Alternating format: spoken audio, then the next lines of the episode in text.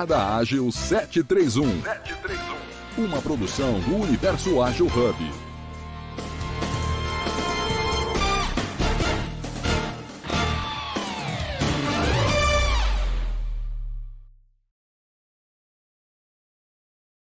Fique à vontade, se você quiser, né, agraciar a gente com a sua presença aqui também, Juliano, um querido, esteve, esteve está participando aí conosco, né, em muitos dos dias, então fique completamente à vontade para subir aqui conosco.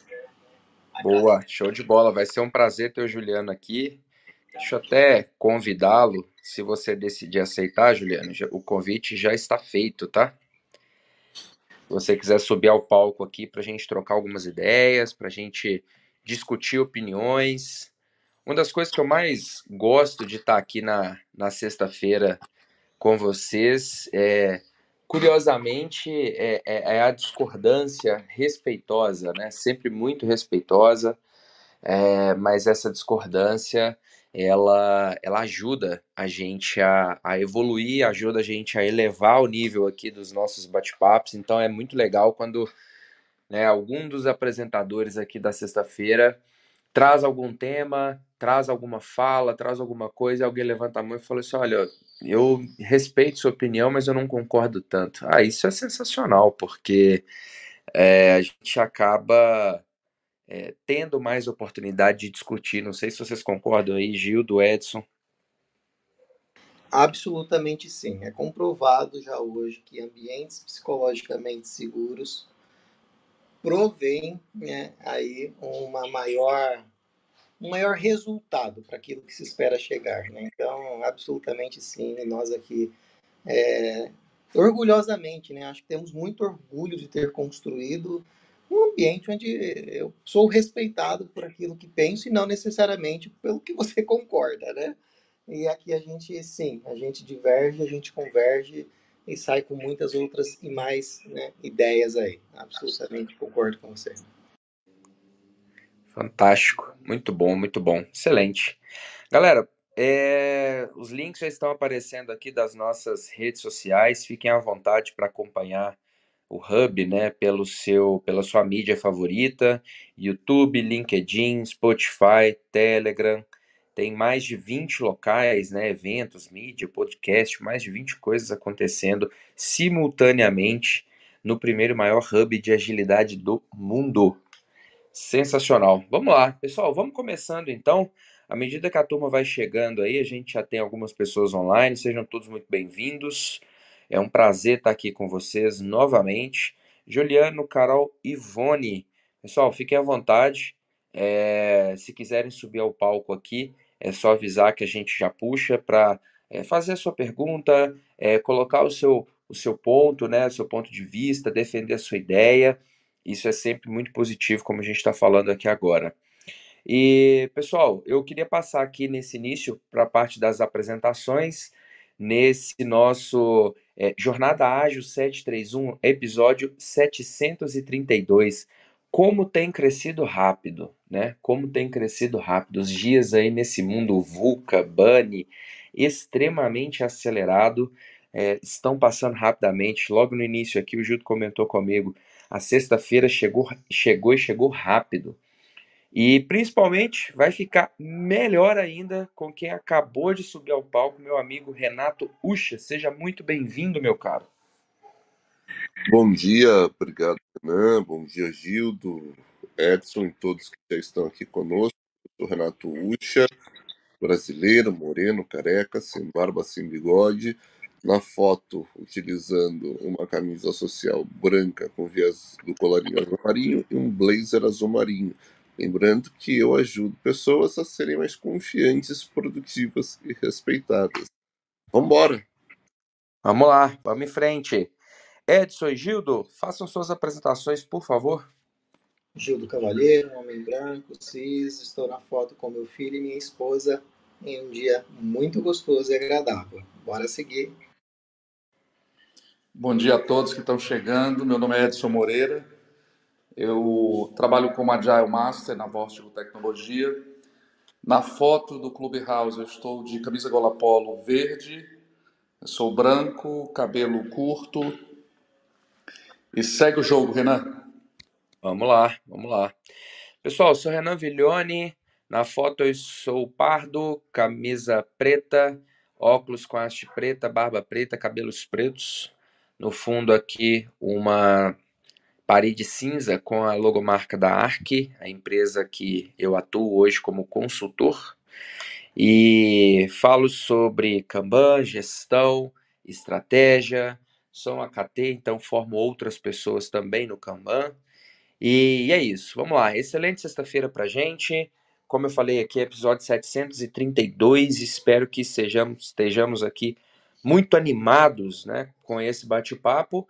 E nós temos hoje basicamente aqui dois temas, né? Esse tema, na verdade, acaba que esses temas eles têm uma correlação muito forte, né? Uma ligação muito direta, que é resiliência organizacional e dívidas organizacionais. A dívida organizacional, pessoal, para dar um pouco mais de contexto, né, é um, ter, é um termo que vem sendo cunhado aí, é, acaba que não tem tanto tempo assim. É, um dos gurus é, das startups, né, uma galera que realmente está é, olhando ali para esse cenário de dívida organizacional, é, essa, essa comunidade de startups que vem emergindo é, cada vez mais que e esse e esse guru que eu estou citando aqui que é o Steve Blanks ele ele fala muito sobre essa questão da, da dívida organizacional até então a gente conhece dívida financeira normal né? Toda empresa ou a maior parte delas tem algum tipo de dívida financeira, é, não importa se é no Brasil ou no mundo. Depois de um tempo, é, principalmente aqui com a evolução tecnológica, empresas de TI se colocando cada vez mais no mercado. É, o, o termo também dívida técnica ele foi cunhado, né? É, essa dívida técnica representa ali é, produtos de software que vão à produção, que vão para o cliente para acelerar o seu desenvolvimento. A gente acaba assumindo ali certo grau de qualidade um pouco inferior, é, alguns, é, algumas formas de execução desse software é, que poderiam ser melhor, que poderiam ter mais regras, mais segurança, a gente acaba abrindo um pouco de mão, né, abrindo um pouco mão disso para conseguir entregar aquilo dentro do tempo e a hora ali que o cliente está precisando. E mais recentemente, esse termo é, dívida organizacional que basicamente é a dívida que você assume como organização devido a escolhas feitas no passado. Ele, ele vem sendo cunhado, né? ele vem sendo estressado, e dois artigos aqui que eu li essa semana, foi por isso que eu optei por sugerir esse tema aqui para a gente debater nessa sexta-feira, excelente dia ensolarado que a gente tem hoje, pelo menos aqui em Belo Horizonte. É, e esse termo ele tem muito uma ligação com algo que sempre fizemos assim. Ah, isso aqui, quando a gente chega na empresa, é, isso já estava assim, isso é antes do meu tempo. É, e eu, na verdade, em muitos casos, nem faço ideia do porquê disso. Então, muitas vezes, as respostas comuns a uma pergunta como: por que, que você faz isso em sua organização? E aí, né, vou fazer uma provocação aqui. Diga você mesmo. Você já não deu uma resposta parecida? Eu só faço assim porque eu aprendi assim, porque sempre foi feito assim. Foi isso que trouxe a gente até aqui. Mas é isso que vai levar a gente adiante? Então, isso talvez seja lógico, porque a gente já está ali com um pratinho cheio de coisas para equilibrar, cheio de ações, cheio de demandas, né, tarefas ali no dia a dia que estão acontecendo naquele momento.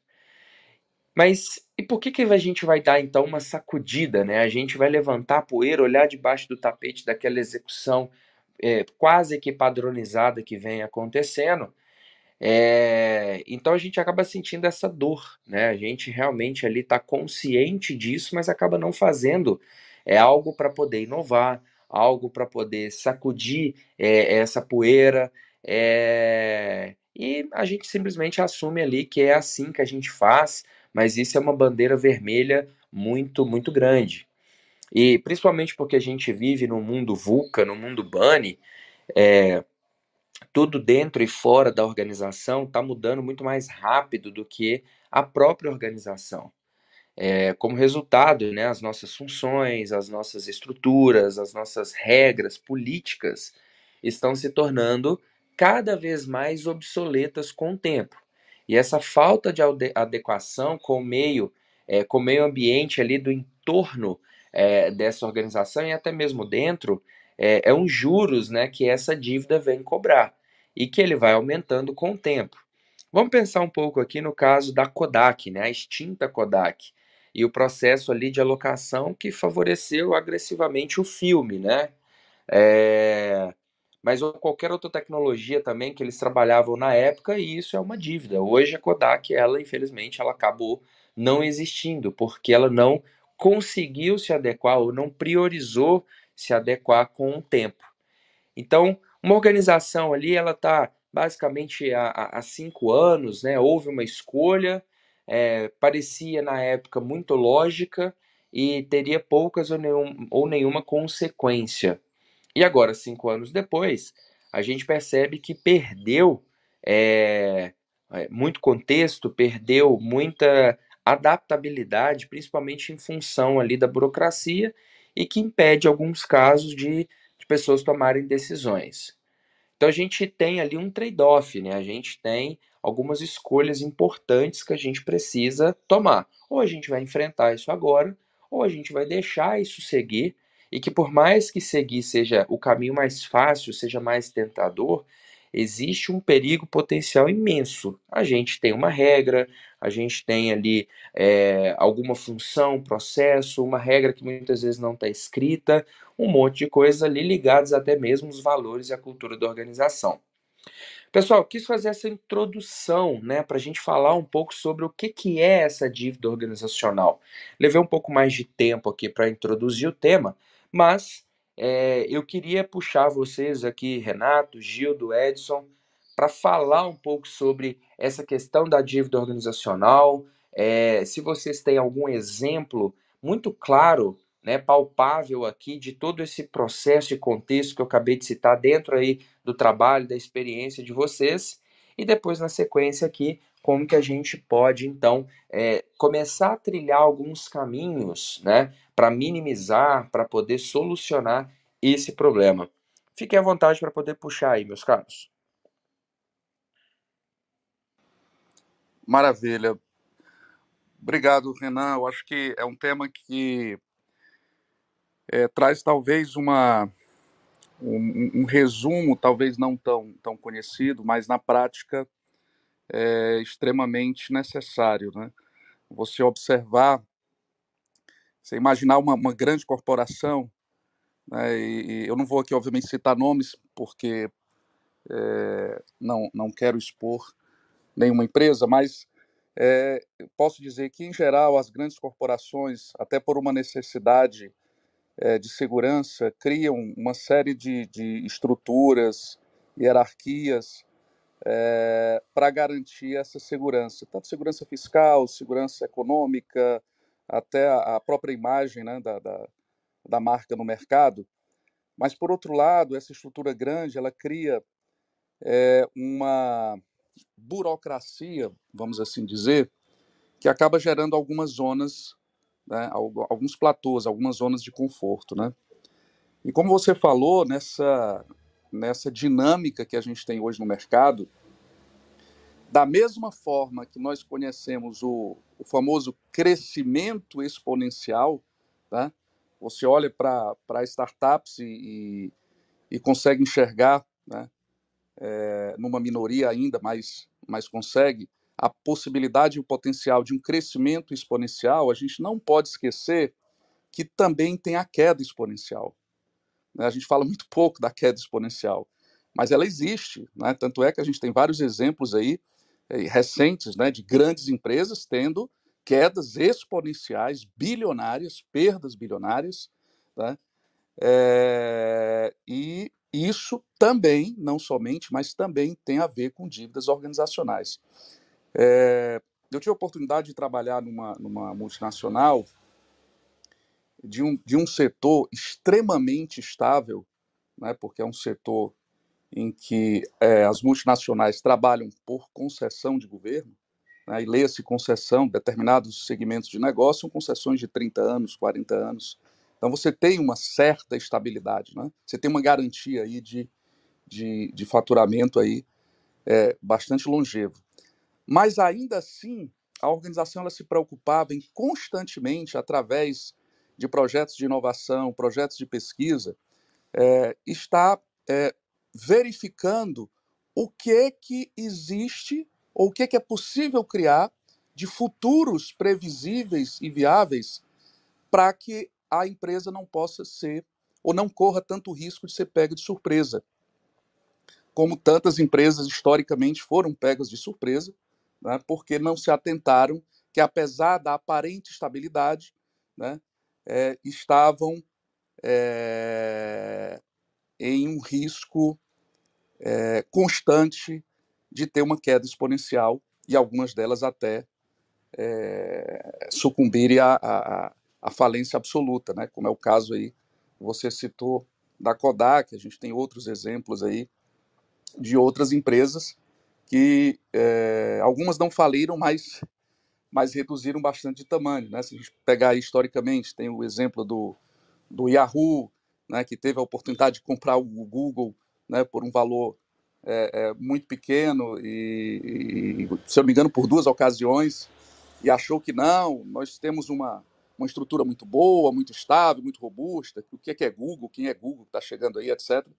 E olha o que aconteceu, né? A gente tem o exemplo da Netflix, embora esteja no momento agora né, dos últimos anos aí de queda, de, de, de, redução de assinantes, mas é outro exemplo que também historicamente é, é, a, a, Blockbuster teve a oportunidade também de comprar a Netflix e também não viu ali uma aparente ameaça, etc. E tal. Então, empresas que não reconhecem tá, essa, essa dívida organizacional, essa necessidade de sair do platô, são empresas que estão correndo risco é, de extinguirem, de realmente, é, num dado momento da história, terem uma queda exponencial né, fazendo aqui um contraponto ao crescimento exponencial. Então, eu, eu vejo que tem, tem, tem empresas que conseguem se atentar e, e, e, colocam isso como, como algo contínuo na sua organização. Essa empresa que eu trabalhei, ela colocava isso como parte integrante, inclusive, da sua estratégia, né, de estar tá, é, fazendo design filter, fazendo constantemente sessões para identificar, olha, o que, que pode, é, qual é a próxima empresa que pode nos quebrar, quais são né, as oportunidades, o que está acontecendo no mundo que pode vir a quebrar a nossa empresa. E aí começar a fazer investimentos em cima dessas oportunidades ainda é, é, embrionárias, mas que vão dar a condição da empresa é, prosseguir no dia em que ela, que, que ela tiver a queda exponencial é, por conta da atividade principal dela, ou, ou, ou do, do, do serviço principal. Boa, excelente. É, então, assim, a gente acaba tendo cenário, né, de empresas, como você falou, né, Edson, que é, acabam não evoluindo, não dando tanta atenção. Acho que o Blockbuster é um outro caso é, de um erro crato aí dentro da, de, uma, de uma organização. É, um excelente exemplo também. Renato, Gildo, querem comentar? Acredito que quando nós refletimos o tempo passado de toda a história, é mais fácil julgarmos, criticarmos ou acolhermos, né? e até mesmo aprendermos. Olhando e pensando sobre futuro e sobre isso que foi dito, teve um dia que estávamos participando e o Renato disse aqui: Eu não, não sei bem ainda se, se a Kodak tomou a decisão errada para a época.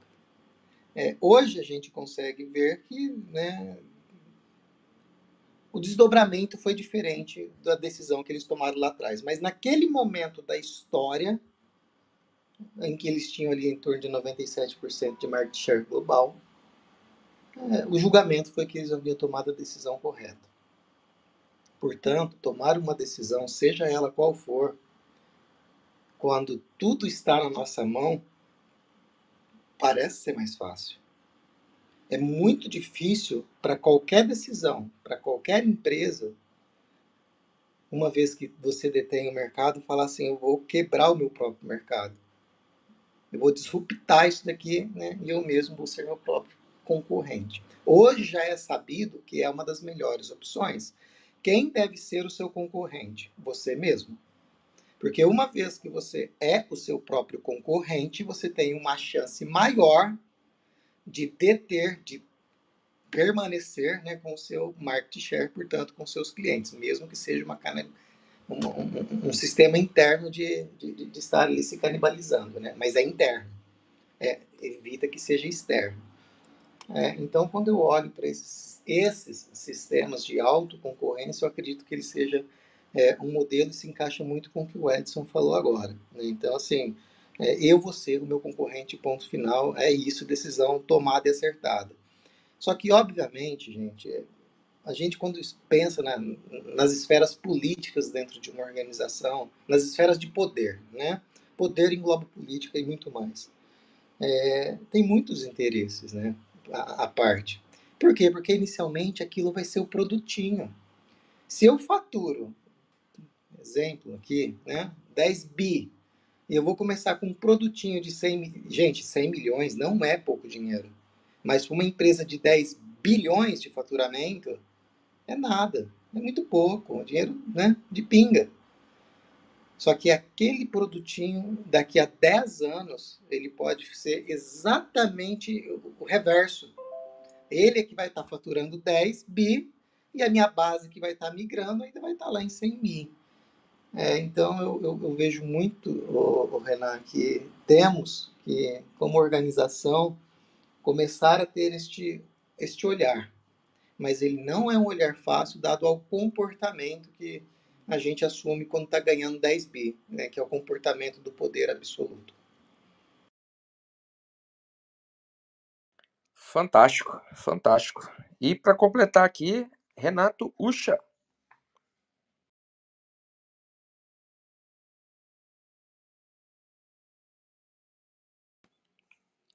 Ucha, se estiver falando, meu caro, não estamos te ouvindo. Beleza, vamos seguir aqui. O Ucha deve estar com algum probleminha no áudio dele.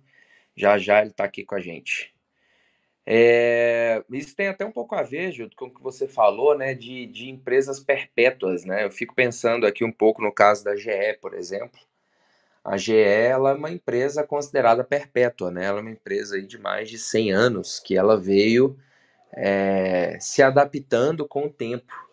Ela começou ali a ainda acho que no século passado, e, e ela, ela começou ali com algumas, né, alguns, alguns produtos ligados a lâmpadas, iluminação, é, depois ela migrou um pouco para cabeamento, para começar realmente a distribuir energia nas cidades. É, depois ela veio evoluindo e hoje a, a GE, ela, ela, até turbina de avião ela faz. E, né, pelo que eu já pesquisei aqui nas minhas curiosidades, é uma das melhores turbinas aí que a gente tem no mercado. É, então ela, ela optou por essa diversificação, ela optou por, por estar presente no mercado, que muda e muda muito, é, para fazer de fato essa diversificação, portanto, ela, ela se mantém aí como as famosas né, empresas perpétuas que parecem ser inquebráveis, né, e com alguns com um faturamento aí bilionário. Mas muito bem, excelente, excelente. Pessoal, são 7h55, deixa eu até aproveitar essa parada aqui para a gente fazer o, o, nosso reset de sala, que depois eu quero introduzir um outro tema aqui, que é, é bastante interessante, está ainda ligado a essa questão das dívidas organizacionais, mas tem muito mais a ver aqui com é, uma, uma questão ligada à liderança. É, a gente está aqui no é, Jornada Ágil 731, né, no Agile Break News, nosso jornal ágil, toda sexta-feira às 7h31 da manhã, episódio 732. É simplesmente fantástico, né? Daqui a pouco. Ô, ô Gildo, deixa eu até te perguntar aqui, meu cara. Quando a gente bater mil episódios, o que, que a gente vai fazer, cara? A gente vai ter algum tipo de comemoração? A gente vai ter algum tipo de presente, né, do Jornada jornada ágil. O que, que a gente vai ter aqui, cara? A gente vai ter tudo isso e muito mais, né, né Renan? É... Não falta muito, né? Já passamos desta metade, já falta aí um terço, né? um quarto disso, na verdade. E, e muito já foi produzido, muito está sendo produzido. E, e, o mais legal disso, né, Renan, é, é, uma inteligência coletiva que está sendo colocada é, à prova de fato, né? Porque tudo que nós estamos produzindo, de alguma forma, em algum momento, alguma inteligência artificial vai se alimentar disso e vai reproduzir isso em novos na forma de novos conteúdos, né? É, enquanto não, não se chega o Neurolink, né, de forma efetiva, o meu pensamento, por hora, ainda é meu. Então, eu posso externalizar aquilo que estou aqui é, é sentindo, aquilo que estou literalmente processando internamente, né? Mas aí, no futuro, talvez muito breve, entre 5 e 10 anos, é, nem isso daí nós teremos mais nesta, né, desta forma e deste jeito que conhecemos, né? É, por um período do dia, talvez estaremos aí conectados à rede, é, se alimentando também das informações coproduzidas e co-criadas por outros pensamentos, né? Então, bora seguir, porque sim, no episódio 1000 nós teremos aí muitas novidades e já estamos planejando isso daí. Show de bola. Não vai demorar, como você diz, né? Os dias estão passando cada vez mais rápidos. Estou ansioso aqui para chegar esse episódio mil de comemoração do Agile Break News, do Jornada Ágil 731. Vai ser um dia fantástico. E aí eu já vou sugerir aqui, hein, Gildo?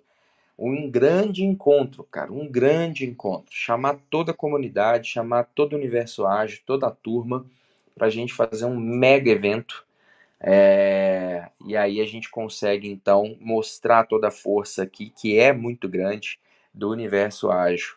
Beleza? Galera, olha só. É, antes de introduzir aqui o, o próximo tema, é, a gente acabou de colar aqui uma, uma mensagem, né? Que o universo ágil ele ajuda você a ir no Scrum Rio, né?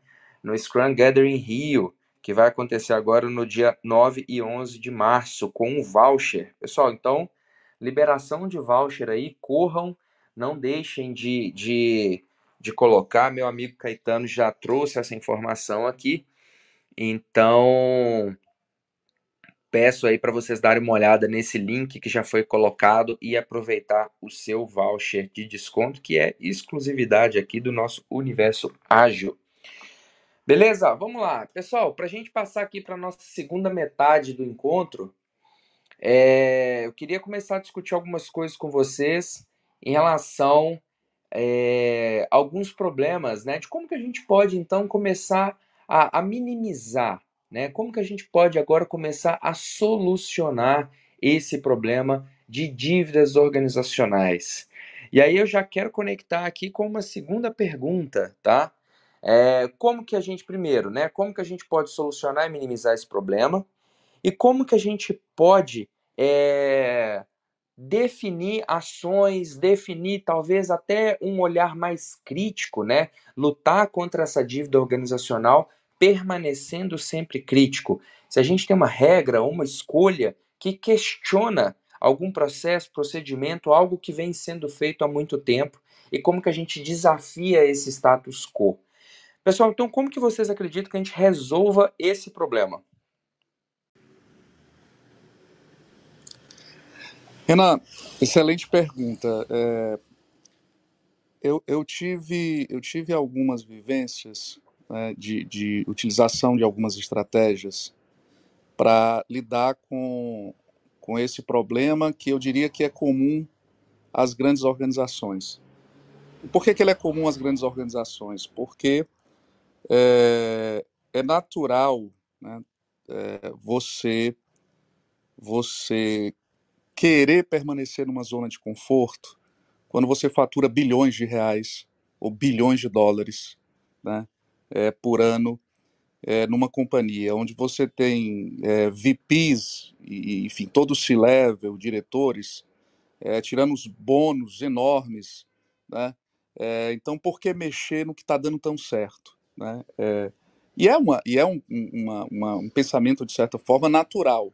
Né? Então, você tem uma resistência muito grande a mudanças, é, muitas vezes uma resistência a, a olhar é, para uma, como foi citado aí pelo, pelo Gildo, olhar para uma empresa, uma startup que está ali num processo ainda embrionário, faturando ali é, é, estudando o mercado, validando ali o seu produto ou serviço com um faturamento de alguns bilhões de dólares, e você está lá no topo, né? Então, por que, que eu vou me preocupar? Por que, que eu vou investir tempo, dedicação, etc.? É, mas isso, isso é um pensamento muito arriscado. Né? Eu, eu é, tive a oportunidade de participar de uma empresa que é, passou por essa situação né? É, de, de extrema é, estabilidade, extrema zona de conforto, faturamento alto, é, e quando se deu conta, olhou para o que estava acontecendo no mercado, começou a perder cliente e começou a parar o que está acontecendo, o que está acontecendo, e percebeu que empresas bem menores estavam é, desenvolvendo tecnologias para alcançar mais é, clientes, para dar uma experiência diferente. Os clientes começaram a migrar para essa empresa menor, e quando ele olhou para dentro de casa, não tinha mais tempo de é, retroceder a situação. Né? Tentou mas infelizmente não conseguiu. Teve que é, partir para uma outra estratégia de venda, porque senão os prejuízos seriam muito maiores. Mas voltando aí à tua pergunta, uh, existem N estratégias. Uma das estratégias que eu vivenciei foi trabalhar com inovação aberta. Por quê? Quando você trabalha com inovação aberta, você quebra um paradigma que talvez seja um dos, mai dos maiores, né? É você abrir para o mercado que você tem problemas para serem resolvidos. Então imagina só grandes corporações né, que são vistas como muitas vezes referência, de repente abre de uma forma compartilhada, pública, olha, abrimos aqui um edital porque temos é, três ou sei lá, cinco ou dez problemas que precisamos resolver e estamos abertos né, a empresas, startups, é, profissionais, academia, enfim, iniciativa privada, é, para nos ajudar a resolver esses problemas é, através de um, de um processo de inovação aberta. Esse é um dos, dos mecanismos que eu vivenciei e, sendo muito bem gerido, né, fazendo uma gestão de ponta a ponta, desde o nascimento da ideia até a seleção das startups, o acompanhamento dessas startups, é, o, o, o, investimento necessário para que elas possam validar os seus produtos, né, compreender a necessidade do mercado é, e com isso é, é conseguir é, gerar atração e, e, seguir adiante é uma das estratégias que eu vejo que, que são utilizadas, né, grandes corporações estão utilizando e como falei, sendo bem gerida, tem uma grande chance de sucesso. É, isso olhando para fora, olhando para dentro, é necessário também uma, uma reformulação e uma talvez uma rediscussão né, da cultura e valores da empresa, porque é, se, se, por um lado eu estou trazendo é, pessoas de fora da organização para criar novos modelos, desenhar novos futuros, é, o, o, que está dentro da organização ainda permanece com essa, com essa cultura né, mais tradicional. E começar né, a, a, a trazer esse mundo de fora para dentro da organização, isso de forma gradual, trazendo essa liderança para acompanhar o que está acontecendo né, de, de, de novas tendências, de novas é, formas de gerir, novas formas de liderar, um outro olhar, isso também vai oxigenar a organização e é uma forma também de você é, quebrar esse ciclo, esse ciclo que, que se repete, né, que é reproduzido. Então, eu, eu vivenciei essas duas situações e as duas, é, na minha visão, são formas de lidar com essa realidade.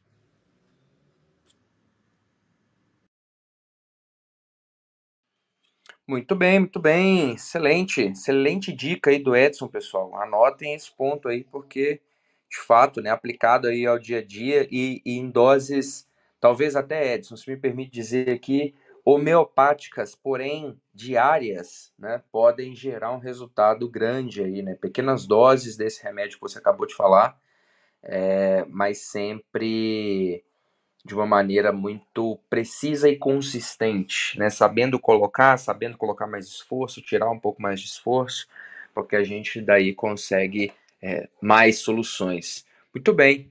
É, Gildo, Renato, querem comentar? Quando você falou a palavra perpétuo, eu fiquei um tanto preocupado. é, pode parecer bastante controverso, né, cara? A gente olhar assim e falar, beleza, eu sou uma empresa perpétua, eu sou inquebrável, né? Basta, basta um, um, um, evento aí, cata, é, como é que é que fala? Um cataclisma aí. Mas... Um cataclisma que vai quebrar tudo isso, vai ruir tudo. A, questão, eu acho que não é nem tanto o, o evento. A questão é que toda organização é, feito, é feita e idealizada, realizada por pessoas.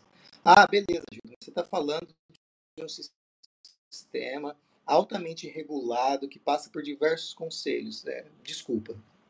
Se não tiver uma IA e um computador quântico lá, ainda é feito por pessoas que está tomando decisões.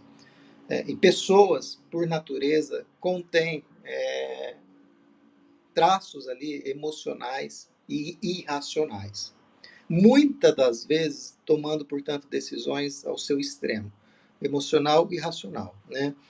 É, quando deveriam, na verdade, estar tomando decisões é, que eu falo que em harmonia, né? nem para um lado extremo, nem para o outro, mas avaliando o, conjunto. Então, por este, por este somente, por este aspecto, né? nem, nem vou abordar outros aqui, eu já acho que, que a gente considerar alguma coisa perpétua é arriscado, é complicado.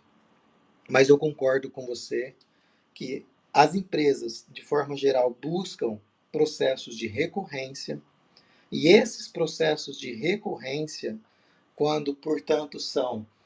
É, e hoje a gente tem bastante, bastante coisa, bastante interações acontecendo no âmbito ambiental, por exemplo. Ou seja, uma empresa ela precisa é, ter perenidade, né? Mas ela precisa respeitar ambientalmente essa perenidade. Porque, do ponto de vista em que o planeta é um ser orgânico, é, se nós tentarmos destruir ele, ele também pode tomar uma decisão e falar assim: olha, é, vocês estão me destruindo. Antes que vocês me destruam, eu vou reagir, eu vou destruir vocês. Né? Então, é, e aqui pensando numa componente bastante filosófica da coisa mesmo. Mas ela é real, ela pode acontecer. Né? a gente não pode descartar o que você falou, um cataclismo. Então, quando eu olho para esta perenidade e, aí em conjunto né, com essa sustentabilidade, a sustentabilidade, quando eu penso nela, eu penso também em indivíduos. Eu penso também em pessoas dentro dessas organizações é, sustentando isso, né? sustentando este crescimento, sustentando a forma como os processos são feitos e realizados. O que eu me pergunto, Renan, e me questiono muitas das vezes é: uma empresa deveria ter a natureza de ser hegemônica? E ser somente ela? Quando eu olho para o mercado, eu vejo que é isso que parece que a gente busca. Uma empresa gigante, única e global. É, toda inovação, comprovadamente toda é muito forte, mas boa parte das inovações, ela vem de onde? Ela não vem da empresona. Ela vem de pessoas que criam a partir de problemas que eles veem, né, para literalmente para um processo que não funciona. Quando eu tenho uma empresa que ela já tem um processo de recorrência, que ela está faturando milhões, bilhões, muito dinheiro, cara, é muita energia para mudar esse processo. Hoje as empresas já vêm diferente, elas já evoluem isso. Mas o esforço é muito grande uma vez que isso está estabelecido. Aí nasce uma startupzinha lá do nada e fala assim, com 3, 4, 5, 10 pessoas, ah, esse processo é muito grande, eu quebro ele, parte dele, tá Gente, o negócio aqui está funcionando. O que, que a empresona vai lá e faz? compra a startup. Figma, Figma, um exemplo disso, né? Figma é uma empresa que cresceu absurdamente, concorrente do Miro, né? Ela tem dois produtos, que é o Design Filing, né? E, e, e o FigJam. É, o Design Filing para prototipação, o FigJam para é, contribuição, reuniões colaborativas e conjuntas. Adobe lá com, com Adobe XD, salvo engano, né, que é um produto que faz prototipação também, só que não conseguiu evoluir, não conseguiu crescer que nem a Figma. O que, que a Adobe, né, com seus bilhões, né, foi lá e fez? Comprou o Figma. Hoje nós não temos um concorrente evoluindo. Se ainda temos, mas é, o direcionamento é quem vai colocar a cultura em quem? A cultura de inovação, eu digo, né? A pegada de inovação. Então é é um, é um questionamento que eu, que eu ainda me faço muito, o, o, o Renan, se as empresas deveriam ser hegemônicas como são. É, Comenta aí, Edson. Fala aí, depois eu comento também. É, eu, eu, você me fez lembrar agora, Gildo. Tem, um, tem uma entrevista com o Russell Aikoff, né, um grande administrador aí, passou aí pela história da humanidade, e que fizeram a seguinte pergunta para ele: Russell, é, qual o conselho que você daria para uma empresa grande é, se tornar longeva? Né? Estou usando um outro termo aqui, mas poderia usar perpétua também, Renan. Né? E já no alto da sua sabedoria, né, que é muito mais do que conhecimento, Russell Aikoff respondeu o seguinte: ele disse, olha, é, é buscar permanecer grande com o espírito, sem perder o espírito de uma pequena. Né? É, é, é continuar olhando né, para o futuro, pensando grande, mas sem perder o espírito do pequeno. E aí, pô, mas o que é o espírito do pequeno? O espírito do pequeno é exatamente, e agora quem fala sou eu, não, não, não é o Russell, não é o Russell Aikoff, o espírito do pequeno, né, que o Russell Aikoff falava, é exatamente o espírito do Max Zuckerberg quando começou a, a, a, a Google. É o espírito é, do, do Bill Gates quando começou a Microsoft. É aquele espírito de, de olhar qual é o problema, o que precisa ser resolvido, etc. Né? É, então, é, é, me fez lembrar isso, o, o, Gildo. Eu faço questão de compartilhar com vocês. Eu acho que foi uma, uma boa resposta do Russell. Excelente resposta, de fato. O Russell, ele é ele é um ícone, né, da administração, tem diversas diversas bibliografias aí publicadas, já li, já tive a oportunidade de ler, é, e realmente o cara era, assim, um gênio, né, é, fazia realmente refletir muito sobre muita coisa. Mas esse, esse ponto, Gildo, que você acabou de dizer, e conectado ao que o Edson colocou também, né, isso me faz pensar até um pouco na, é, na questão, assim, é, conectado ao, ao, ao, crescimento exponencial de algumas empresas, né? A gente teve um cataclismo aí que foi o, o, o Covid, né? Infelizmente, né, devastou pessoas, famílias, empresas, varreu aí boa parte, né, do mundo é, e foi um evento adverso muito ruim, obviamente. Mas ao mesmo tempo, é, e aí eu vou até conectar um pouco aqui com, com Nassim Nicholas Taleb, que ele fala sobre o antifrágil, né? É, o que, que é uma empresa antifrágil? Uma empresa antifrágil é aquela que ela se beneficia do caos, ela se beneficia da mudança, ela gosta de mudança, ou quando não tem mudança, ela cria essa mudança, ela mesmo cria esse evento, né?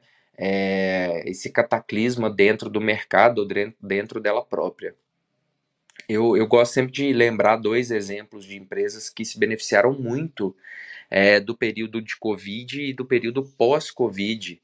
E, e, dificilmente a gente hoje consegue é, lembrar do mundo, lembrar das empresas e não lembrar dessas duas dessas duas corporações que é a Amazon e o Zoom.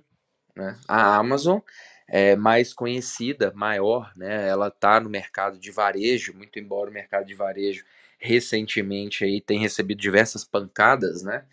Mas ainda assim é uma empresa que é, teve também ali os seus, os seus layoffs, menor, mas teve, e, e fez com que a empresa ela, ela se tornasse é, ainda mais bilionária, né? Ela, ela se beneficiou muito do fato das pessoas não quererem sair de casa.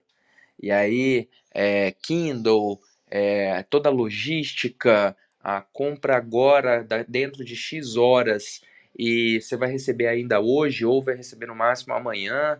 É, centros de distribuição espalhados para todos os lados, é, preços competitivos, enfim. Então acho que tem uma série de características, né, que essa empresa ela, ela se firmou, ela fincou o pé realmente no mercado e isso é, provavelmente vai levar ela aí durante alguns bons anos, né? Não, vai, não sei se vai ser considerado uma empresa perpétua, como a gente está falando aqui, não, ou se deveria ser considerada, né? Se ela objetiva isso, é, ou se vai muito na linha de do que o Edson colocou. A gente vai crescer muito, mas a gente não pode perder a nossa essência de startup, a nossa essência de uma empresa nascente, a pegada de evolução e adaptação constante, né? Tá o tempo todo se provocando a, a, a crescer e fazer uma, algo diferente. O Zoom é a mesma coisa, né? O trabalho remoto, o híbrido agora, é, ficou bastante dependente de é, ferramentas né, de integração, ferramentas de conexão remota que é o exemplo do Zoom. Existem outras, né? Microsoft Teams, existe o Google Meet, existe uma série de outras ferramentas, mas o Zoom, sobretudo, ela foi uma empresa ali que valia alguns milhões e de um tempo para cá, agora, a última a última valuation que eu acompanhei do Zoom estava valendo algo em torno de 4 a 5 bilhões.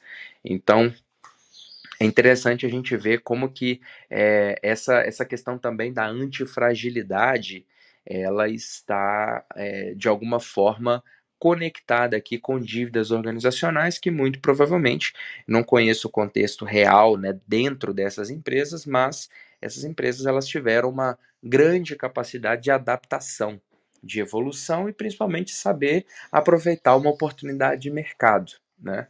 É, tirando aqui o contexto pessoa ligado ao Covid.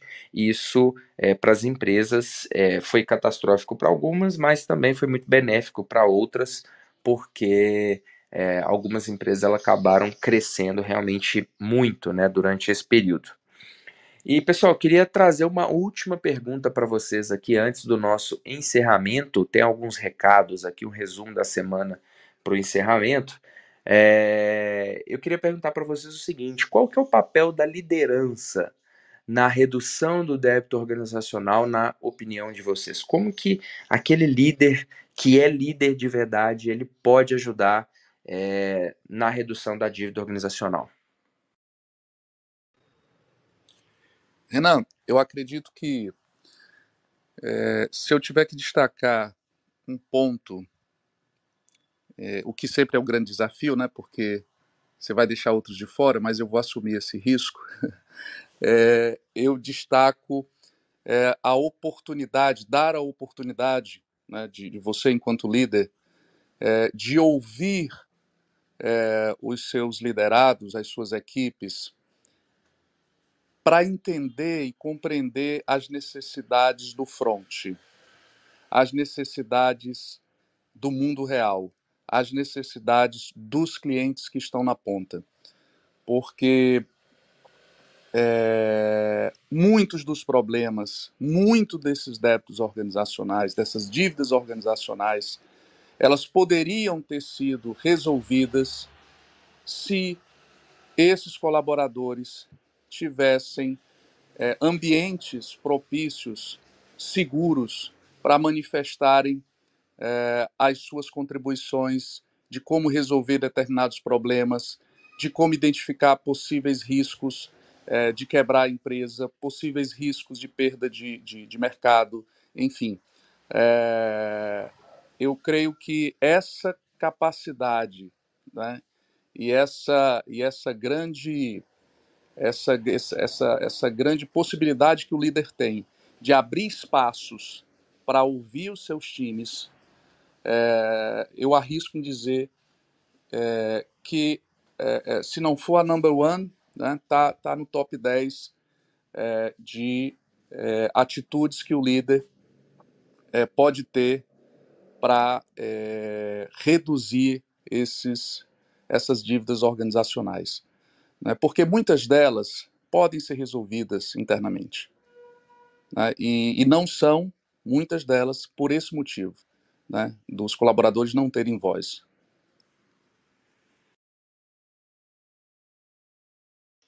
Excelente, excelente. Quer complementar, Gildo? Achei uma excelente, de verdade, uma excelente reflexão aí. E, gente, ter voz é uma conquista, tá? Você não consegue ter voz gritando. Você pode até gritar, vão te ouvir, né? É, é, mas depois vão te excluir. Então, se você quer ter voz, você tem que trabalhar e conquistar isso. Não, não, não tem, não tem outro jeito. É, espaço é uma conquista, né? Então, então eu queria deixar isso em cima do que aí o Edson de forma brilhante pontuou. Muito bem, muito bem. É, então, um outro ponto, pessoal, que eu acho com relação às lideranças também, é, a liderança, ela, de alguma forma, ela precisa desenvolver outros líderes, né? Certa vez eu estava conversando com, com um dos meus mentores e ele, e ele falou comigo que, para ele, né, na opinião dele, é, o melhor perfil de liderança é aquele líder que gera, né, que cria, desenvolve outros líderes. É, que para ele que de fato isso é ser líder, é, isso é ser ter a essência da liderança é, sendo exercida quase que ao seu máximo. Né? É, e essa discussão ela demorou ali algumas horas para a gente compilar, poder realmente é, entender o que, que é a liderança desenvolvendo outros líderes. Muitas vezes a liderança ela acaba desenvolvendo, quando desenvolve, é, apenas funcionários, colaboradores, pessoas operacionais que vão executar ali. E aí eu lembro até um pouco do Charlie Chaplin, né, em tempos modernos, apertando parafusos ali o dia todo. É, vai, vai desenvolver pessoas que são primariamente operacionais, para que aquele trabalho é, seja executado com excelência, né, pela repetição. É, a gente tem lideranças, né, não é não é raro encontrar é, líderes que querem desenvolver é, pessoas para não, não ocupar as suas cadeiras, é, aquela, aquela liderança de menor maturidade, né, que tem certo receio de desenvolver um substituto, desenvolver uma pessoa que vá ocupar esse posto em algum momento. Mas o que essa liderança ela não pode esquecer é que é, para que ele possa ascender a próxima posição, a próxima cadeira, ele precisa deixar um substituto então, é, é interessante a gente pensar um pouco sobre o ponto de vista da liderança como é, o líder que desenvolve outros líderes. E, e, isso eu acredito que gera um outro efeito que é o ato de liderar, né, o ato de liderança. É, dívida organizacional, pessoal, ela vai existir quase que qualquer organização e é muito improvável que apenas uma pessoa, uma liderança dentro dessa empresa vai conseguir reduzir ou zerar todas essas dívidas organizacionais. Eu, eu até acredito de alguma maneira que é um pouco de pretensão, né? É, esse líder apenas querer resolver todos os problemas ali da empresa. Ele precisa de apoio, ele precisa de pessoas, segui seguidores, né? Que vão é, apoiar, de fato. Então, esse ato de liderar ele tem muito mais a ver com você olhar para um problema, olhar para uma dívida organizacional e dizer o seguinte: olha, eu não acho que isso aqui está sendo feito da melhor maneira. É, a gente faz aqui assim há 30 anos, mas será que é, a gente deveria continuar fazendo? Por que, que a gente faz? Então, a, a dica que eu poderia passar é, é muito é, ligada é, é muito ligada a, a você conseguir olhar para um problema, se incomodar com aquele problema e falar assim: eu preciso fazer algo a respeito. Ainda que eu não seja um líder formal, eu não seja, é, não tenho crachá né, de gestor, não tenho crachá de diretor, mas eu preciso fazer alguma coisa a respeito. Então, a dica de ouro aqui, né, que eu poderia passar é: tenha ato de liderança, tenha senso crítico, pergunte o porquê das coisas.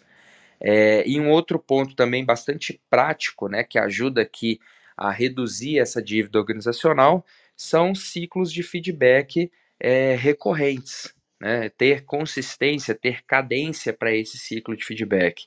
Fizemos uma ação, tomamos uma medida, a gente implementou alguma coisa e qual foi o resultado parcial até agora? Olhamos aquele resultado, outras informações vão acabar por emergir. Pode ser que uma dívida seja sanada e outras duas, três vão emergir no lugar dela, mas esse é o jogo. E aí a gente vai fazendo esses ciclos de feedback até tentar corrigir, é, se não tudo, boa parte dessas dívidas organizacionais. Pessoal, vamos lá. É, fazendo um resuminho da, da nossa semana aqui, no último sábado a gente teve o quadro Vendas Ágeis, né? Trouxe o tema aqui, quando devemos revisitar as métricas ágeis. O tema que foi debatido aqui pelo nosso querido amigo André Sanches. Domingo foi um dia também de responder a dúvida, né? Multiplicar ou exponenciar o sucesso, com Leopoldo Guzmán. Na segunda, a atratividade de perfil foi o tema do Carreira Ágil e o debate também sobre o assunto né, foi aqui entre o Júlio Bastion e a expert Lenir Nunes. Na terça, a gente teve a Evelyn Matos e o Paulo Coimbra apresentaram aqui a segunda parte do User Stories, a missão. Na quarta, a Liana Lopes recebeu o grande amigo Usha, que está aqui nos ouvindo, para falar sobre o líder destemido, né? Como que pode ser um líder servidor. Ontem, na quinta, foi a vez da, dos experts Luiz Lobão e Rodrigo debaterem sobre Agile Strategy Management, uma nova estratégia empresarial. E daqui a pouco, às 9 horas, tem mais um episódio exclusivo da Agilidade Exclusiva, e hoje o assunto é autismo, né? A experiência dentro da lei. A apresentação é da Agda Mendes, que recebe a expert Lu Luciana Medina. Então, por favor, não percam. Esse vai ser um encontro também muito sensacional. E não se esqueçam aqui do nosso é, Talks, né? A gente tem aqui essa semana que falou sobre a multidisciplinaridade a poder com a Katsuri Machado, é, que recebeu a convidada aqui, Juliana Mascarenhas, Júlia Mascarenhas, melhor dizendo. E para quem ama agilidade jurídica, é, essa é uma excelente dica. Já falamos aqui do Scrum Gathering Rio 2023. Não esqueça, né, o evento acontece entre os dias 9 e 11 do mês de março. E para quem está acompanhando a gente aqui, foi liberado o link com cupom de desconto. Então, o, o Jornada Ágil aqui 731 ajudando vocês a ir até o evento. Muito bem, pessoal, é, chegamos ao nosso fim de mais um encontro, episódio 732. Um excelente bate-papo, dívidas organizacionais, eu acho que é um tema relevante para a gente ficar de olho aí nas próximas semanas e meses, e isso provavelmente vai emergir com muito mais força, até porque pessoas né, que têm um, um, uma exposição ao mercado muito boa, uma visibilidade no mercado muito boa, estão começando a falar mais sobre isso. E eu queria que rapidamente aqui, 30 segundinhos, Gildo, Edson e Ucha, se tiver aí com a gente, é, passar aquela dica de ouro e vamos nos despedir porque daqui a pouco tem mais um encontro, meus caros. Muito obrigado a você que acompanhou aqui a gente hoje, a você que posteriormente vai estar nos ouvindo. É, excelente dia, sextou, excelente final de semana, curta com sua família. Muito obrigado, até logo. Renan, Gildo, Renato e todos que participaram aqui nos bastidores e os que nos ouvirão depois.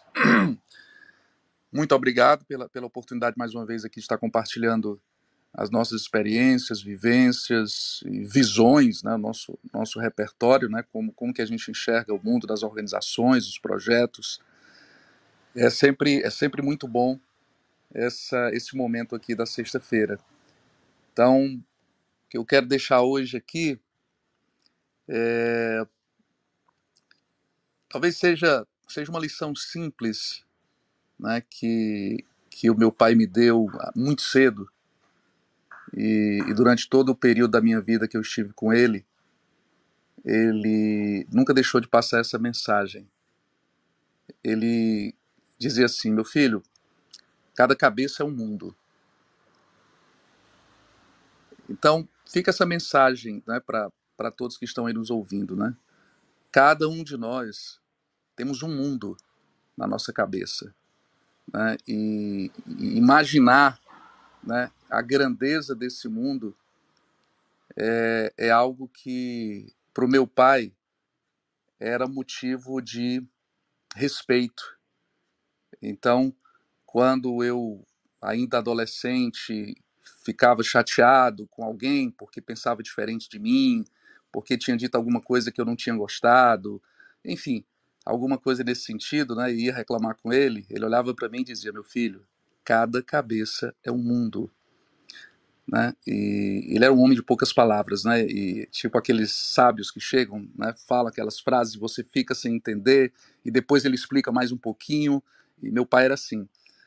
E hoje eu compreendo com mais clareza, né? É, o que que meu pai queria dizer e sempre quis, né? Nos ensinar, né? É reconhecer, né? E respeitar o ser humano, independente das suas preferências, das suas das, das suas formações, do seu repertório, enfim, da sua vivência, né? Porque cada cabeça é um mundo. E se cada cabeça é um mundo, e eu acredito que sim, né? A gente tem muito que aprender com o outro, né? Muito que aprender com o outro.